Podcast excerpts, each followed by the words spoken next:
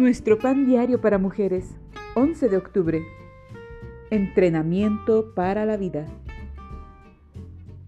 La lectura bíblica de hoy se encuentra en el Salmo 66, versículos 8 al 12.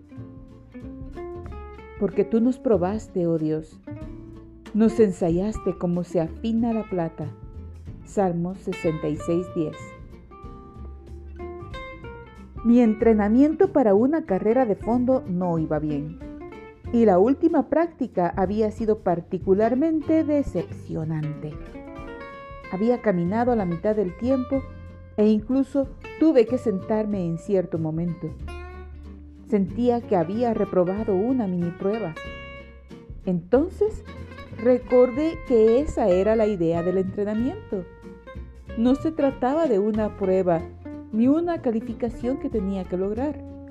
Más bien, era algo que debía experimentar una y otra vez para mejorar mi resistencia. Quizá te sientes mal por una prueba que estás enfrentando. Dios permite que pasemos por estos momentos para fortalecer nuestros músculos espirituales y mejorar nuestra resistencia nos enseña a confiar en Él y nos purifica para que seamos santas y nos parezcamos más a Cristo. Con razón, el salmista podía alabar a Dios por haber refinado a los israelitas por el fuego y por el agua, mientras sufrían en la esclavitud y el exilio. Dios no solo los guardó y los llevó a un lugar de gran abundancia, sino que también los purificó.